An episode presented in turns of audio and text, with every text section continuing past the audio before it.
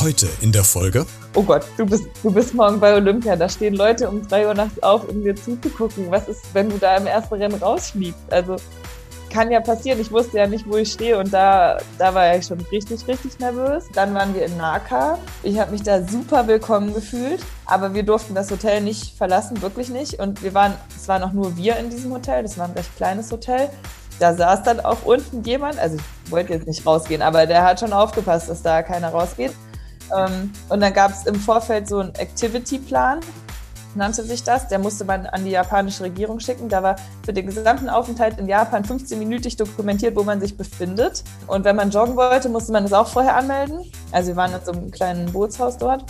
Und dann ist halt jemand mit dem Fahrrad mit dir mitgefahren ähm, damit du da keinen Kontakt zu Einheimischen hast. Hallo und herzlich willkommen zu dieser neuen Podcast-Folge.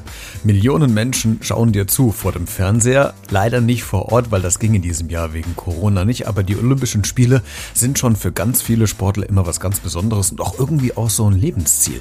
Aber was passiert denn eigentlich backstage, hinter den Kulissen, hinter den Toren, die verschlossen sind, die wir als Zuschauer vom Fernsehen nicht unbedingt sehen? Das klären wir nämlich heute. Ich spreche mit Sarah. Sarah war nämlich eine Teilnehmerin bei den Olympischen Spielen spielen und sie wird uns mal mitnehmen backstage dieser riesigen Sportshow, die man quasi im Fernsehen sieht. Wie läuft das alles hinter den Kulissen ab? Wie laufen die Nominierungen vorher ab? Wie geht's ins Trainingslager? Was muss man alles vorbereiten, um überhaupt bei Olympia mit teilnehmen zu können? Und vieles mehr. Also eine spannende Geschichte, eine spannende Persönlichkeit und dafür nehmen wir uns jetzt Zeit. Legen wir los. Einmal Kassel zum Mitnehmen bitte. Das ist der neue Podcast aus, von und für Kassel mit Christian Becker.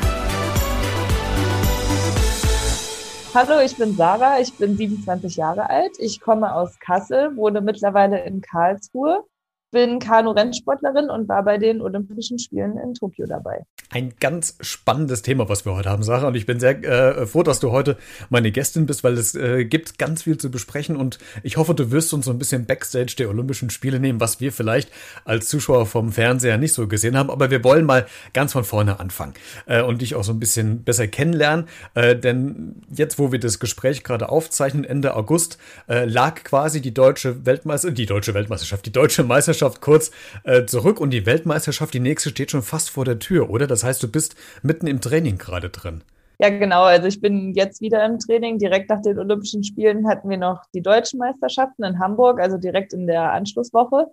Ähm, was schon immer ganz wichtig ist, auch einfach mal um den eigenen Verein zu repräsentieren und da mit seinen Vereinskolleginnen an den Start zu gehen. Und dann steht für mich noch an Mitte September die Weltmeisterschaft in Kopenhagen da bin ich jetzt gerade im Training dafür. Wie ist denn bei der deutschen Meisterschaft gelaufen? Kannst du es erzählen?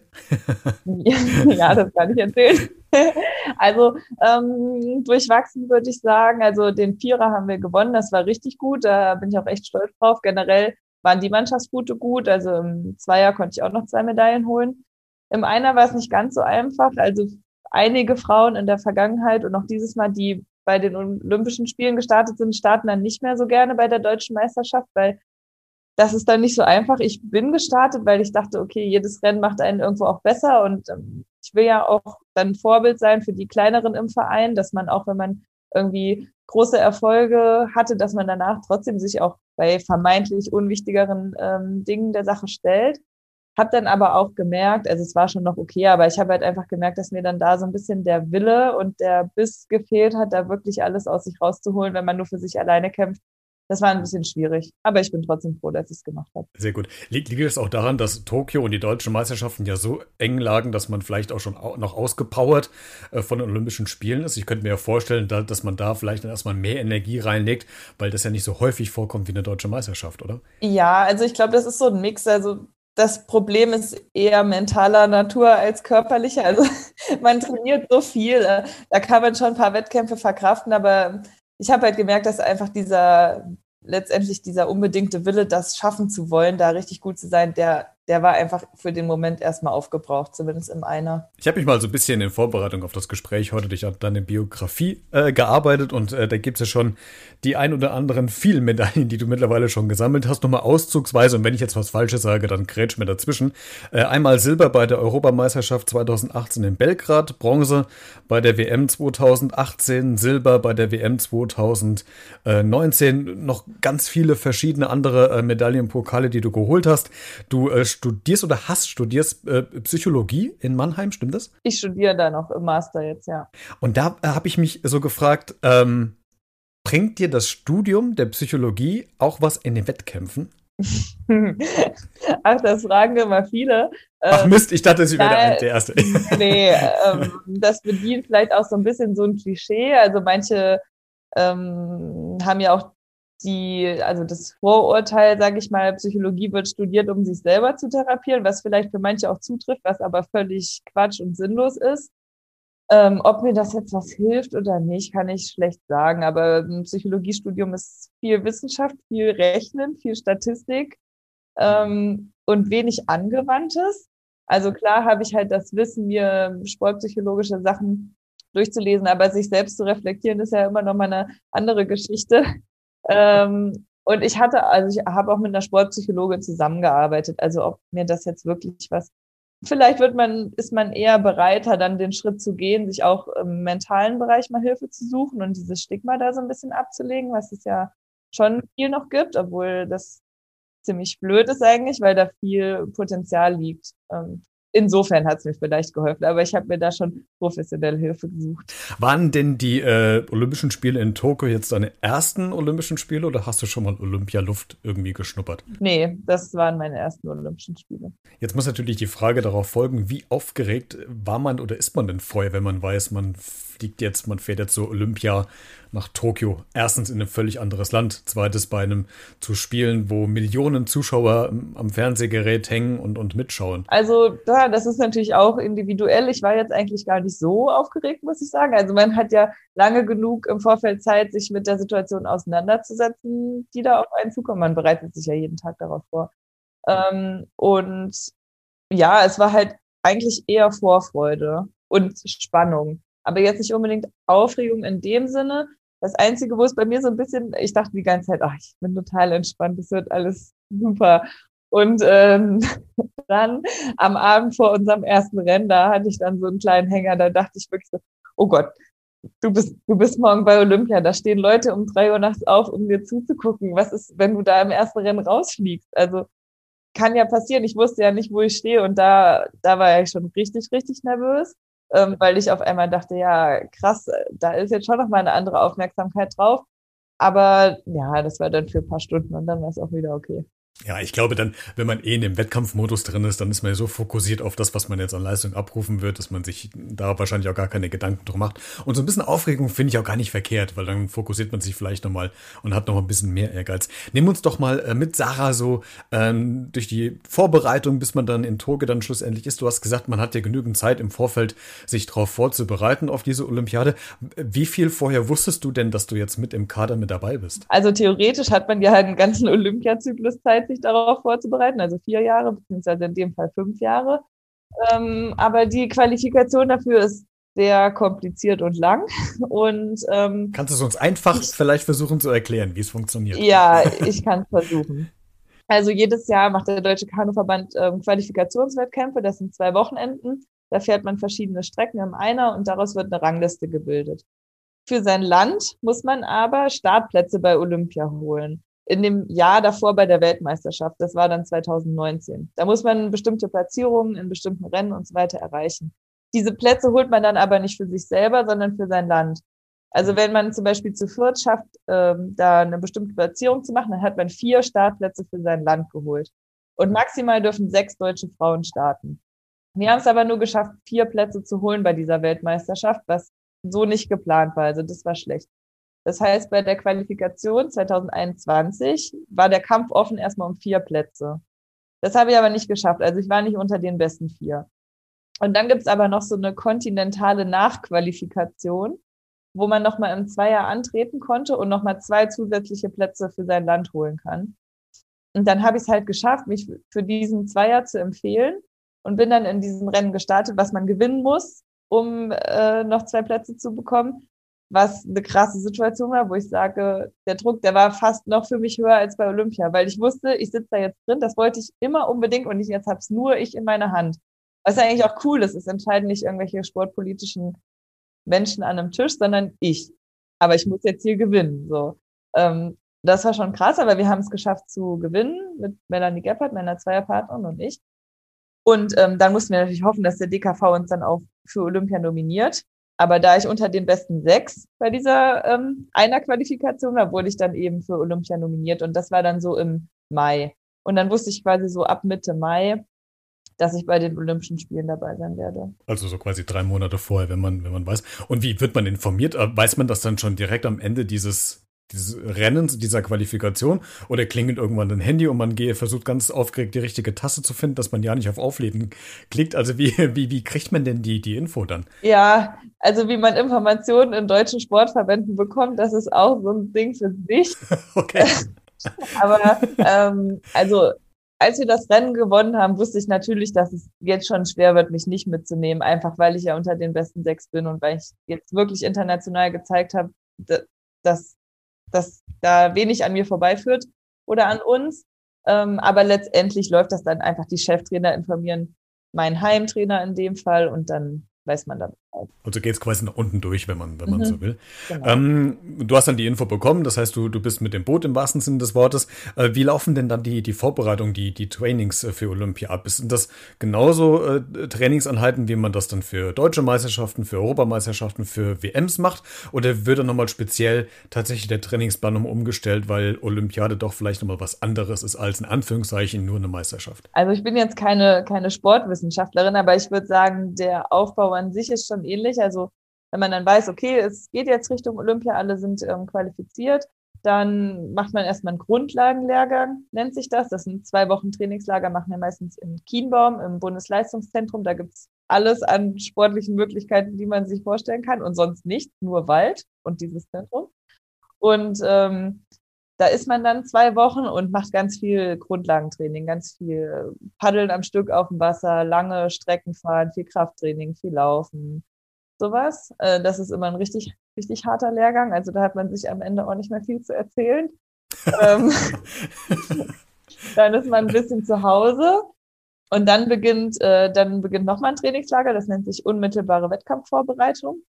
Und ich würde sagen, vom sportspezifischen Ablauf ist es schon ähnlich zu einer WM. Mm, die WMs, die ich gefahren bin, waren jetzt eher in Europa. Ähm, Japan ist jetzt nun mal sehr weit weg, deswegen war da die Vorbereitung noch mal ein bisschen anders. Da waren wir dann zweieinhalb Wochen ungefähr in Duisburg, haben uns vorbereitet. Dann waren wir noch mal eine Woche an einem anderen Ort in Japan. Und dann sind wir ungefähr drei drei Tage vor unser Wettkampf in Tokio angereist. Und äh, diese Anreise lief jetzt ja so ein bisschen anders wie die vergangenen Olympiaden. Natürlich Corona hat uns dazu gezwungen, dass A, die Olympiade eh nochmal verschoben wurde. Äh, dann waren noch die ganzen Konzepte eine andere. Es war nicht viel, also es war schon ein Publikum vor Ort, aber nicht so, wie man es vielleicht äh, gewöhnt ist. Ähm, aber die, die Anreise, wie muss man sich das vorstellen? Also fliegt ihr im kompletten Kader dahin? Seid ihr auch mit den äh, Männern zusammen? Also ich, äh, Felix äh, ähm, Frank, der kommt ja auch hier aus der Gegend, glaube ich, der ist ja auch mit dabei. Also sieht man sich da oder war das dieses Jahr tatsächlich so eng, dass es so kleinst wie möglich gehalten wurde, dass man möglichst wenig Kontakt zu den anderen hatte? Nee, also man ist schon als Kanu-Rennsport-Team ist man schon ein Team. Also ähm, wir Kajak, also ich fahre Kajak, man paddelt auf beiden Seiten, Blick nach vorne. Und ähm, es gibt auch Kanadier, da kniet man im Boot und paddelt auf einer Seite. Und Kajak-Damen und Kanadier-Herren zum Beispiel haben eine relativ ähnliche Geschwindigkeit. Also wir trainieren da auch öfters mal zusammen auf dem Wasser und sowas und ähm, sind auch in Duisburg in einem Trainingszentrum alle zusammen gewesen mit möglichst wenig Kontakt nach außen. Also waren quasi Deutschland so in unserer Bubble. Man musste jeden Tag seine Körpertemperatur messen und auch im Vorfeld der Anreise sehr viele Corona-Tests und sowas. Ähm, und da agiert man schon als Team. Ja. Und dann, wenn ihr quasi in, in Tokio angekommen seid und wart in Japan und die Wettkämpfe stehen kurz, kurz bevor, äh, man hat aus den, den Medien gehört, dass es ja da sehr strikt gehalten wurde. Das heißt, ihr wart entweder in den Wettkampfstätten oder im Hotel. Äh, muss man sich das wirklich so streng vorstellen, dass da sehr drauf geachtet wurde, dass sich ja keine großen Gruppen zusammenfinden, die nicht zusammengehören, wenn es nicht sowieso schon ein Kaderteam jetzt ist? Ja, das war sehr streng. Also ähm, ich kann ja mal so ein bisschen erzählen, wie das abgelaufen ist quasi. Also erstmal haben wir im, im Vorfeld zwei PCR-Tests gemacht, die in einer bestimmten Stundenanzahl erfolgen müssen vor Einreise in Japan. Diese PCR-Tests dürfen auch nur in ganz bestimmten Laboren analysiert werden. Das sind nur vier in Deutschland oder so. Die ähm, man dafür machen durfte.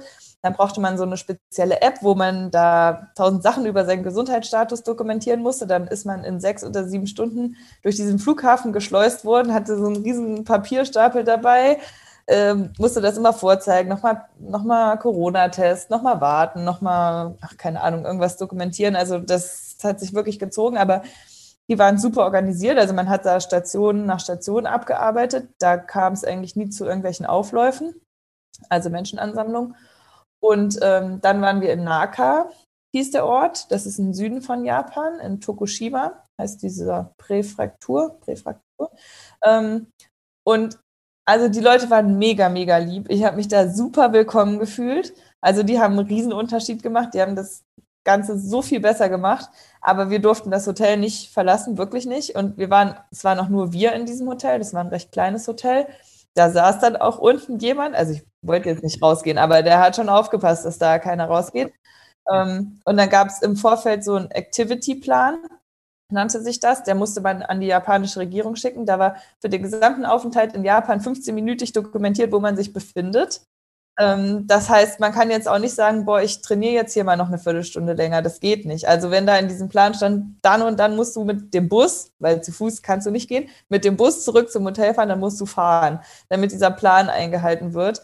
Ähm, und wenn man joggen wollte, musste man das auch vorher anmelden. Also wir waren in so einem kleinen Bootshaus dort. Und dann ist halt jemand mit dem Fahrrad mit dir mitgefahren, ähm, damit du da keinen Kontakt zu Einheimischen hast. Ähm, auch draußen war immer Maskenpflicht.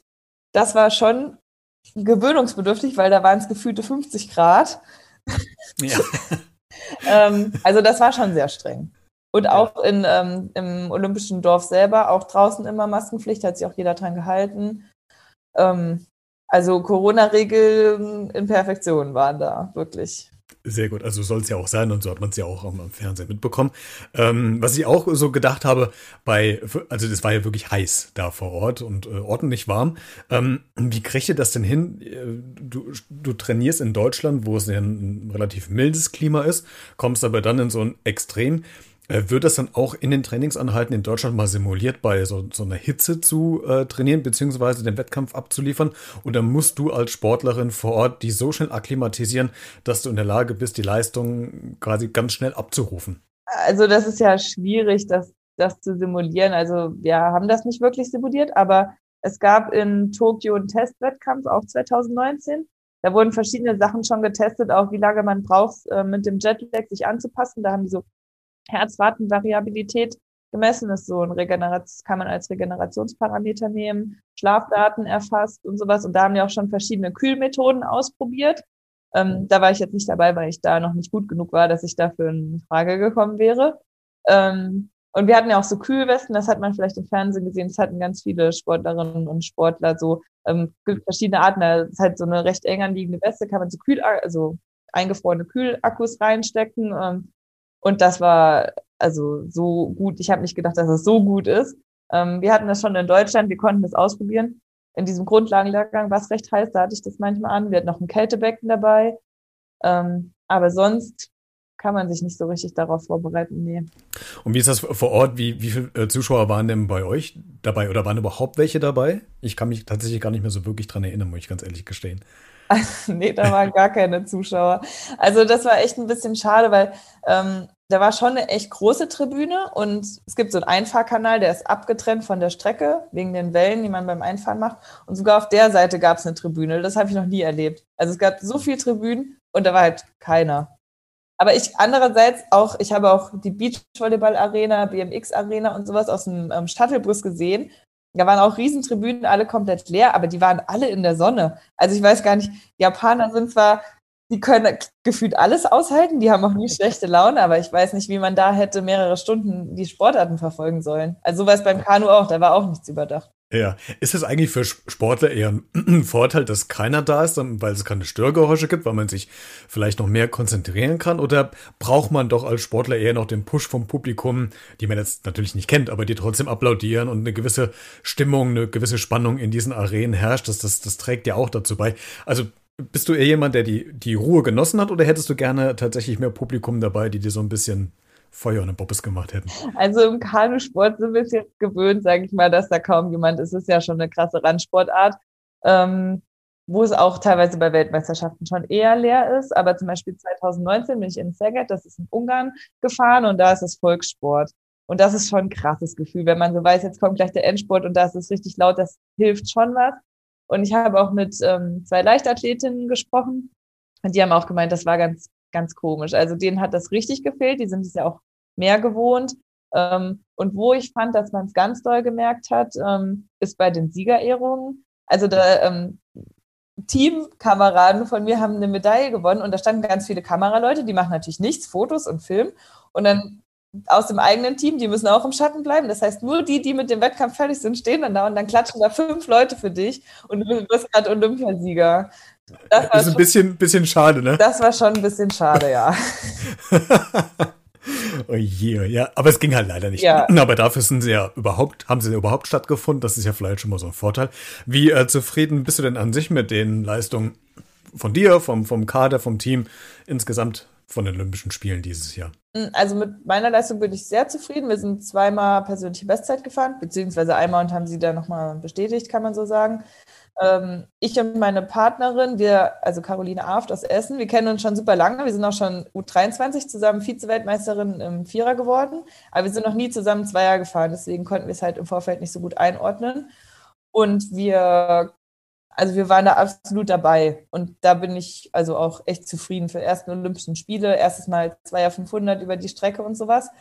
Ähm, die anderen also manche waren schon echt gut, manche sind auch ein bisschen hinter den Erwartungen zurückgeblieben, vielleicht, ähm, haben aber trotzdem super Leistung gezeigt. Es ist halt der Kanu-Renn, also Kanu-Sprint, Kanu-Slalom war mega gut, aber Kanu-Sprint ist schon sehr erfolgsverwöhnt gewesen und die anderen Nationen holen vielleicht ein bisschen auf. Das hat man jetzt schon gemerkt, auch im Damenbereich. Ohne Medaille sind wir geblieben. Das war schon nicht so gut. Das äh, kann man ruhig so sagen, aber ja, da muss man jetzt halt einfach gucken, was wir machen müssen, dass wir da wieder rankommen. Welche Nation holt denn da gerade auf im, im Bereich von Kajak, Kanufahren? Wer, wer schiebt sich denn da so an die Spitze? Sind das so die skandinavischen Länder vielleicht? Nee, also gut waren jetzt Australien, Neuseeland, aber es ist schon die letzten Jahre ist Neuseeland echt stärker geworden.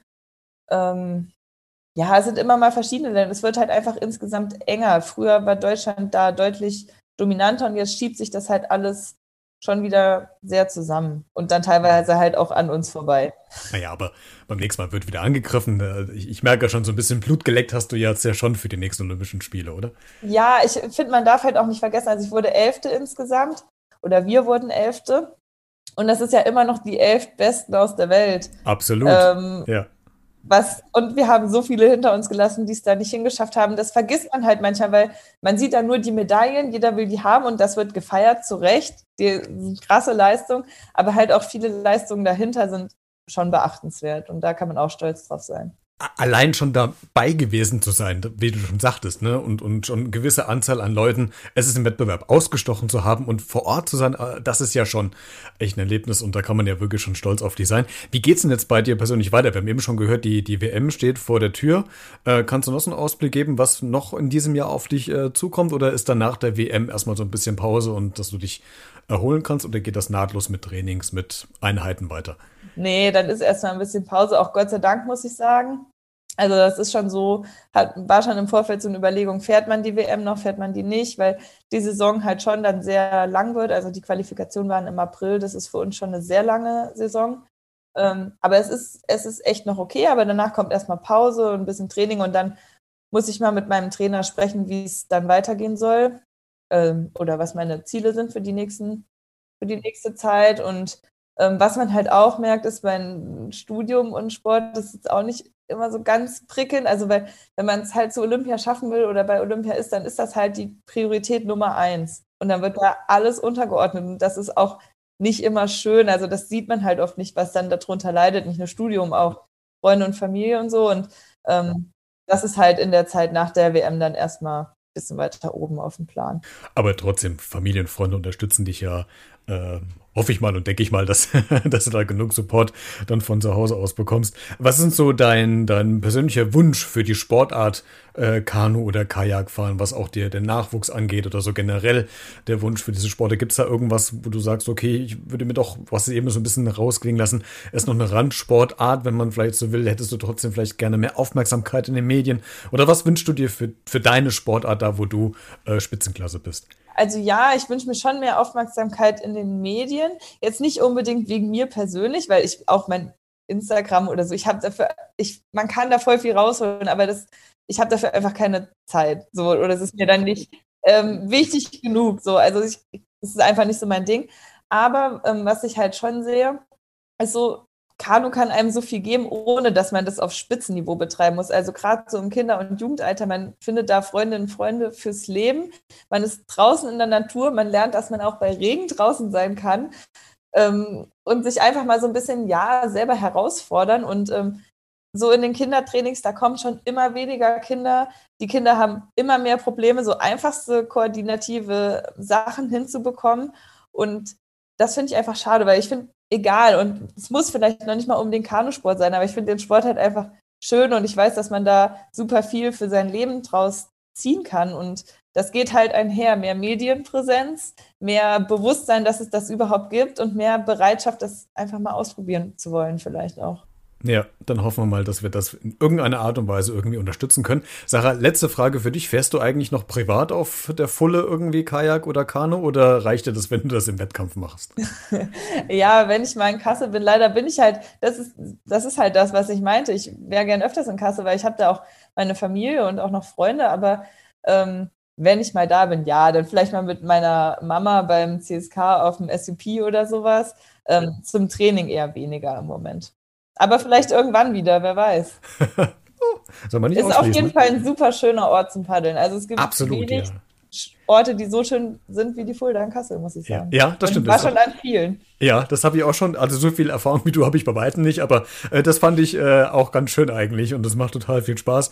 Ähm, ja, Sarah, du, vielen Dank, dass du äh, heute meine Gästin warst und uns so ein bisschen ähm, uns mitgenommen hast backstage der Olympischen Spiele, wie das da so ablief und äh, äh, wie man sich das vorstellen muss, was man vielleicht nicht so sieht, wenn man vor dem Fernseher hockt. Das war sehr interessant. Dann wünschen äh, wir dir, ich spreche jetzt mal in den Namen der Hörer, weiterhin alles Gute und viel Erfolg für die Weltmeisterschaften. Wenn diese Folge ähm, läuft, dann bist du wahrscheinlich mittendrin, vielleicht sogar schon äh, fertig. Müssen wir da mal gucken. Aber wir drücken auf jeden Fall jetzt schon mal die Daumen, dass du möglichst ganz weit nach vorne kommst und den ersten Platz ergatterst. Vielen Dank, dass du da warst. Ja, danke und ähm, ich hoffe, es hat allen gefallen und vielleicht ist ja der ein oder andere inspiriert, mal auf die Fulda zu gehen im Kajak. Ja, vielleicht hast du Lust und dann mach mal gerne ein Foto und schick das gerne mal ähm, über Instagram oder über E-Mail zu, wie du auf dem Kajak oder dem Kanu die Fulda entlang schipperst. Alle anderen natürlich auch in Deutschland. Mehr Infos zu Sarah findest du auch in der Podcast-Folgenbeschreibung, also in den Show Notes zu dieser Podcast-Folge. Da kannst du dir äh, gerne den Instagram-Account mal von Sarah angucken. Die nimmt uns da ja regelmäßig mit auf die Wettkämpfe, Meisterschaften und Olympiaden, vielleicht auch in Zukunft, was wir auch stark hoffen wollen. Du kannst diese Folge gerne auch kommentieren in allen Social Media Kanälen auf Instagram, Twitter, Facebook oder kannst eine E-Mail schreiben an b-redet.gmx.de oder eine kurze Sprachnachricht oder Textnachricht aufs Handy. Alle Kontaktinformationen findest du auch wie gewohnt in der Podcast-Folgenbeschreibung zu dieser Folge. Einmal Kassel zum Mitnehmen bitte. Das ist der neue Podcast aus, von und für Kassel mit Christian Becker.